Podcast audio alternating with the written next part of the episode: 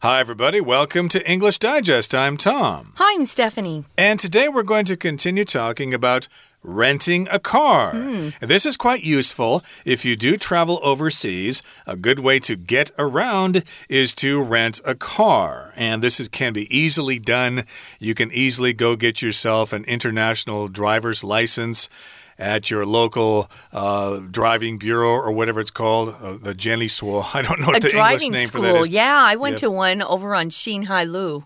Exactly. But yeah, uh, Yeah. yeah that's uh, easily done, and you can rent cars in different countries. But remember, as Stephanie said last time, you better be careful if you're going to places like England or Thailand or Indonesia because they drive on the left side of the road. Mm. So that can be kind of difficult. I've never done that myself. It is but- hard. But if you go to the USA or to China or wherever, uh, they drive on the right. So, um, o- it's okay there. You're more comfortable. And yeah. especially in the USA or Canada, uh, some of the tourist attractions are way the heck out there, like Yellowstone National Park or Banff National Park in Canada. And yeah, you're going to have to rent a car if you want to get there easily. I guess there are buses that go to those places, but I think that's why a lot of people choose to go on tours with a group sure. because that's handled by the tour or the travel agency. Yeah. But yeah. I remember last time uh, we went to Yellowstone, there were a Uh-huh. lot of. Uh, Tourists from different countries, and they all had rented cars. It's just a lot easier to get around that way. Yeah. But uh, when you go rent a car, of course, you're going to have to sign a car rental agreement. Now, remember, in our last lesson, Alex was talking to Beth about renting a car. So, of course, he's uh, made his decision. He's going to rent a car from that particular car rental agency. So, they need to sit down and discuss the details of the rental agreement. And he picked the car I would have picked. He picked the Volks the Volkswagen, I always think Volkswagen. Volkswagen Beetle convertible lime green. That'll be a fun car for him.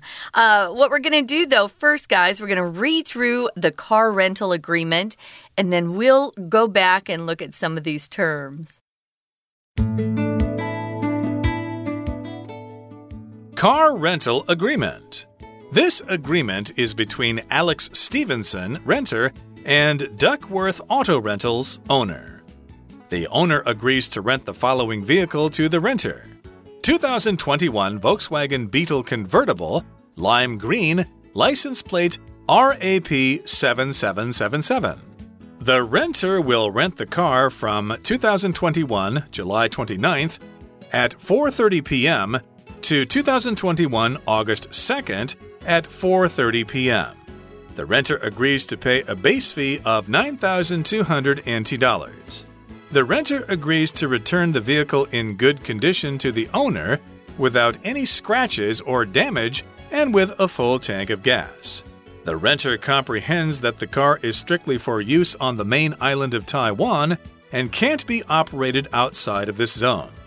The renter attests that he has a valid driver's license that permits him to legally drive in Taiwan. The renter's ID number is A124776456. This agreement provides the renter with limited liability insurance while operating the vehicle. However, this agreement does not include collision insurance. The renter agrees to prohibit anyone else from operating this vehicle except for authorized drivers listed and approved here. Shelley Stevenson, B239878654. The renter agrees to hold the owner blameless for any damages or injuries incurred while the renter is operating this vehicle. The renter is responsible for any maintenance and cleaning fees while renting the vehicle. The owner attests that the vehicle is in good working conditions and has all the necessary permits to be driven in Taiwan. Renter signature, owner signature, date. We're going to be checking the details of a rental agreement in this particular lesson. Now, a car rental agreement is just another way to say a car rental contract. When you sign this agreement, it is a contract, and you um, you must obey what it says in there. Um, you will be held accountable legally for signing this rental agreement. So, when you sign an agreement or a contract, it says you accept everything that's in that particular agreement. So, who is this agreement between? Well, it's between Alex, our renter, we find out his last name is Stevenson. And Duckworth Auto Rentals. That's the name of the rental agency, the rental uh, car agency. So the owner agrees to rent the following vehicle to the renter. It looks like our Alex decided to pick the car I would have picked myself, and that would be the Volkswagen Beetle convertible in lime green. So much more exciting than black or gray. Mm. Actually, I've never seen a Beetle convertible in gray. Um, I have seen them in black, though. But uh, yeah, it even gives the license plate. License plates are found on the back of vehicles. Everyone has one. If you have a scooter, a motorcycle, a truck, a car.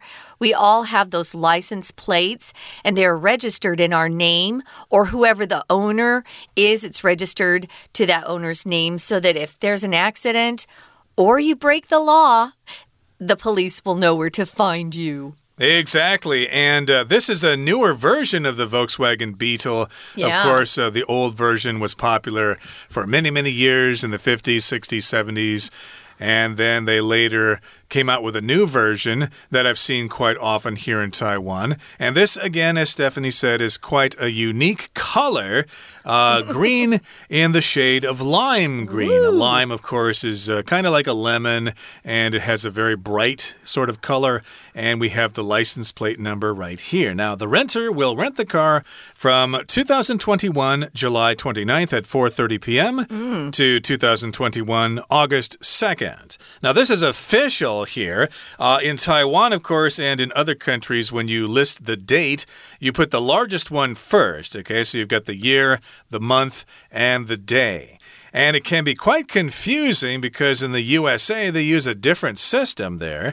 Uh, they actually, what they put the month first, and then the day, and then the year. So mm -hmm. that's really weird. I think this uh, system here uh, works much better. It's much clearer here. But uh, this is the way it's done here in Taiwan. I so think they use this uh, in Europe as well. Uh, that makes yeah. more sense indeed. Uh, yeah, why are the Americans doing that? It's kind of weird. You know what? There are a lot of Americans and they do what they want. yeah, they still use miles there too, where everybody else is using kilometers. But in any case, here, yeah, if you're renting a car in Taiwan, they will list it this way. And these these dates correspond to the rental pyramid mm. period, the rental mm -hmm. period between July 29th, 2021 and August 2nd, 2021. Now, the renter is also agreeing to pay a base fee. When you have any sort of base cost or base fee, it just means that's the minimum. Once you pay that, if you want anything extra, it's added to that price. It doesn't come for free. So that's the that's the lowest price that you agree to pay. So that's the base fee and that's a total for 4 days, remember? Now the renter agrees to return the vehicle in good condition to the owner without any scratches or damage and with a full tank of gas. Yeah, it's a lot cheaper, guys, if you return the car with a full tank of gas rather than return the car and have them fill it up because they will charge you a premium price, meaning a much higher price than just uh, a gas station would. Now, if you have a scratch on anything, it could be your body, it could be on a piece of furniture or on a car. It just means something um, has made a line or uh, uh something on the surface of it. It kind of looks like a line, I guess, a scratch. And it can happen when something sharp comes up against that surface. If you have a dog or cat, you know that they can scratch things uh, with those sharp uh, nails that they have, their claws. So sometimes if you go to a you go somewhere and you park, another car will will open their door and hit your door, and it leaves a scratch, a mark. Um, if you get those while you're renting a car, they will look at those. So make sure to park in a good area with lots of room so people won't hit your car. Um, yeah, you don't want to return the car with any damage.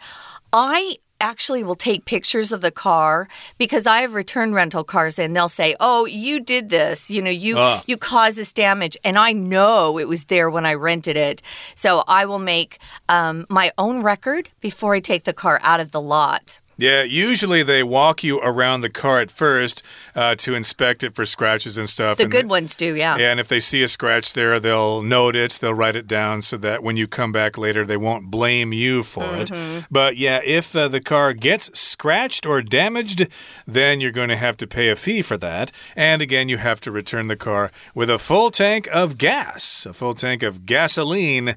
And here's the next point here it says the renter comprehends or understands, agrees that the car is strictly for use on the main island of Taiwan hmm. and can't be operated outside of this zone. I don't really know how that's going to be done unless you rent some kind of boat and have the car taken out to Jinmen or something like that, or Mazu or Penghu or something like that.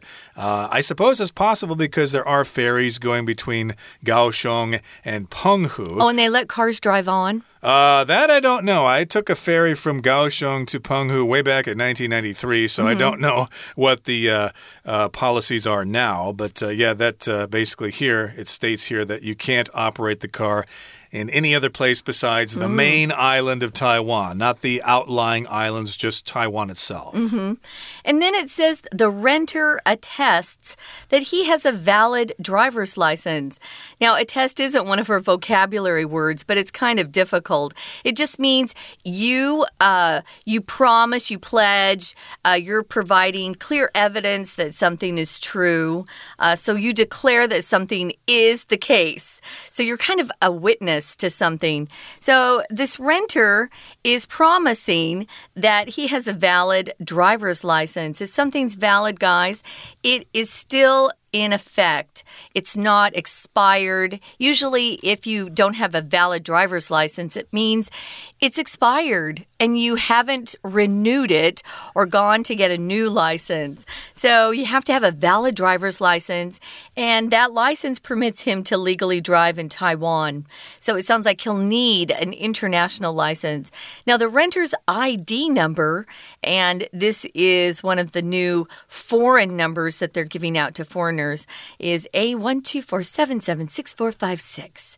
What's the next part, Tom? Okay, here's the next point. It says the agreement, or this agreement, provides the renter with limited liability insurance while operating the vehicle. So that's a certain kind of insurance, liability insurance. That means you're liable or responsible for something. And basically, this is insurance to prevent other people from taking you to court for whatever reason with something that has to do with this car here. However, this agreement does not include collision insurance, which is insurance that you get uh, to prevent you from having to pay for damage as the result of crashing into something, another car, into a wall, a tree, or whatever. So there you go. Some insurance is included.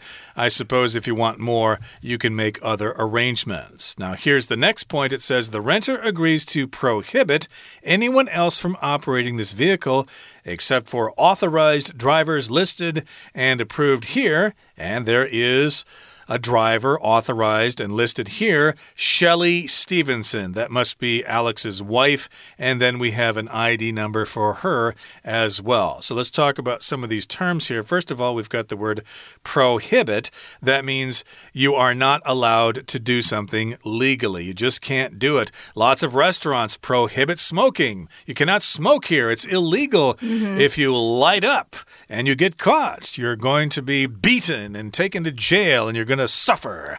So, yeah, it's prohibited. It's not allowed. Mm, it's not allowed. So um, you can't just let anybody else uh, drive the car. That's an important point to consider because it costs more to add another name to the agreement, but you need to talk about that before you go. Now, if something is authorized, it means somebody who has authority has given approval for something, given permission for something. Somebody who maybe is an agent of that place or um, you know, it could be you can get authorization from lots of places, but uh, you have to have some sort of authority to give approval or permission for something to happen. Here, of course, an authorized driver is someone that was added to the rental agreement at the time the agreement was made. So, you know, think about that. You might think, oh, it's cheaper just to have one driver, but what if your friend gets tired and wants you to take, you know, take over for a while? If that person's not on the rental agreement, you cannot let another person drive because if there's an accident, boy, you will have to pay a lot of money. You will will be in big trouble. So yeah, mm. make sure you list the approved drivers, the authorized drivers and get their ID number so everything is okay. Here's the next point. It says the renter agrees to hold the owner blameless for any damages or injuries incurred while the renter is operating this vehicle. So, yeah, if you uh, damage the car by crashing it into a stop sign, or if you get hurt uh, in an accident, you cannot blame the owner for that. It's either your fault or someone else's on the road. Mm -hmm. The owner is not responsible for that. Right, that's true.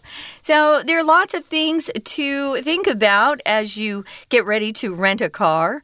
Now, the renter is also responsible for any maintenance and cleaning fees while renting the vehicle. You can't bring back the car, guys, and have it look like just a mess inside. Uh, maybe you have kids and, you know, they've been eating in the car and there's food everywhere.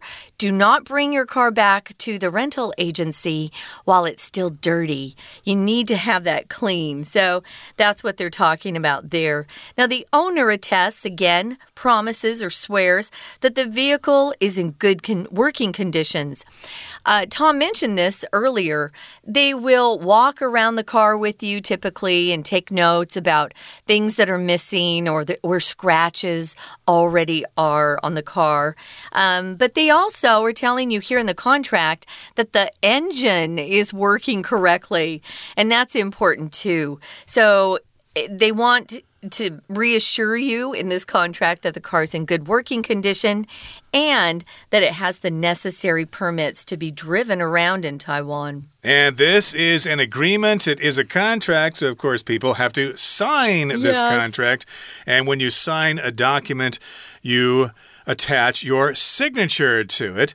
And uh, I've had this uh, come up from time to time here in Taiwan, mm. but there is a difference between a signature and an autograph. If you want to go see your favorite pop singer or something like that, and you happen to see them really close, you're going to want their autograph, okay? Not their signature. You want their autograph. And a signature, of course, is when they sign their name on a document. So, again, a signature is, is what you use for a document, and an autograph is what a celebrity gives a fan uh, if you are lucky enough to want that sort of thing, or if you can get that sort of thing. I guess nowadays, though, most people want to take selfies uh, with their favorite celebrity. Oh, you want a picture, of course. That's more valuable than oh, the yeah. autograph. Or, of yeah. course, uh, it's best to have both. Yeah. But uh, yeah, that's uh, uh, that's all we have to say about this particular contract. So yes, you'll probably see something like this if you rent a car in foreign countries, and they probably will be written in English, unless you go to China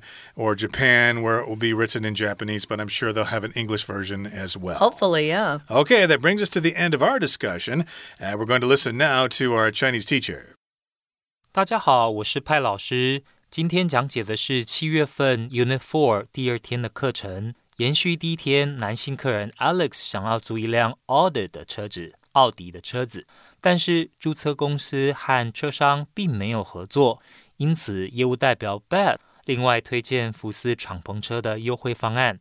Alex 请 Beth 带他一起看一下租车合约。第二天课文内容就是租车的契约，我们一起来看合约内容。首先。租约一开始，先写明缔约的两造甲方和乙方。This agreement is between Alex Stevenson, renter，那就是承租方，and Duckworth Auto Rentals，就是 owner，也就是出租方。接下来是双方同意约定的事项，分别有以下各个条款：第一条，确认承租车辆的款式、颜色、车牌号码 （license plate number）。第二条，承租起讫的日期和时间。第三条，租车的基本费用 a base fee。第四条，承租方归还车辆时，状态必须完好，without any scratches or damages。所指的是车子上面不可有刮痕、损坏，and with a full tank of gas。而且汽车汽油要加满。第五条，限定租车使用范围。The car is strictly for use on the main island of Taiwan。那我们知道，车子呢只能够在哪里开？在台湾本岛。第六条，The renter attests that he has a valid driver's license that permits him to legally drive in Taiwan. The renter's ID number is blah blah blah。这里呢，请看到 attest 这个动词。我们呢可以把它解释为证称，承租方证称持有有效的驾照，可以在台湾合法驾驶。第七条，关于租用车辆的保险，This agreement provides the renter with limited liability insurance while operating the vehicle。租约本身附带有责任险 （liability insurance），liability insurance。However, this agreement does not include collision insurance. 但是呢，这个合约本身并不包括碰撞险 （collision insurance）。请同学特别注意，collision 这个名词，我们昨天就看到了，来自于 collide 这个动词，就是相撞、碰撞。好的，我们再看到第八条，限定租车驾驶人。 the renter agrees to prohibit anyone else from operating this vehicle. 承租方也同意会禁止其他人驾驶这一台车辆。当然有个例外，是谁呢？Except for authorized drivers listed and approved here，在合约上必须要写明，除了承租方以外，另外其他可以驾车的人是谁？Shelley Stevenson。 我们从他们的姓氏来看，他们应该是一家人。好，再来，我们再往下看第九条。The renter agrees to hold the owner blameless for any damages or injuries incurred while the renter is operating this vehicle。那我们知道说，车子在驾驶当中如果发生了意外，当然就会牵涉到责任归属的问题。 这一条最主要是租车公司要确认，如果驾驶人发生车祸了，那汽车出租公司是不会涉及到赔偿的责任的。那到时候呢，承租方他不会将责任呢归咎到汽车出租公司。请同学特别注意到 incur 这个动词，incur 常常一起搭配的词语有 incur a loss。incur a penalty，遭受到了什么样的损失或者什么样子的处罚？那我们继续往下看。The renter is responsible for any maintenance and cleaning fees while renting the vehicle。那在出租的期间，这一部车子如果有任何保养、清洁费用的话，都必须要由出租方自行负担。第十条，The owner attests that The vehicle is in good working conditions，就是出租方在此证称这部车辆状况良好，没有问题，and has all the necessary permits to be driven in Taiwan。这里的 permit 是名词，就是呢这一部车辆呢相关需要的证件都有，那可以在台湾驾驶。最后是双方。 在合约下方签名，还有压上签约日期。以上就是我们针对多一课程第二天的讲解。谢谢大家。We're going to take a quick break. Stay tuned. We'll be right back.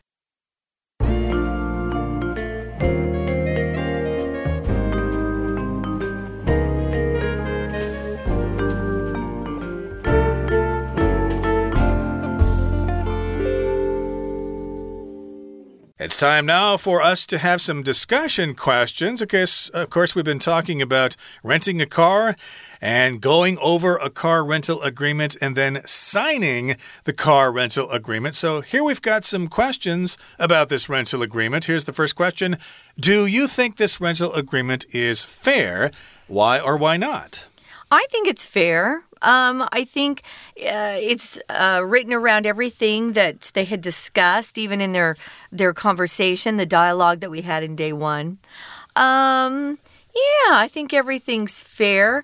And I think if you rent a car and, you know, it was clean when they gave it to you and it had a full tank of gas when you got it, I think it's fair that they ask that you return it without any additional scratches or damage. And with a full tank of gas, I think that's fair too. Do you think it's a fair agreement, Tom? Uh, pretty much, although there's nothing in here about uh, bringing along your pet dog or something like that. Oh, uh, better better ask about that. Yeah, they, they might not allow that. And also, um, if you're going to, um, say, have a party in the car or something like that, uh, you know, can you, of course, you can't drink and drive, but maybe you can transport alcoholic beverages or something like that.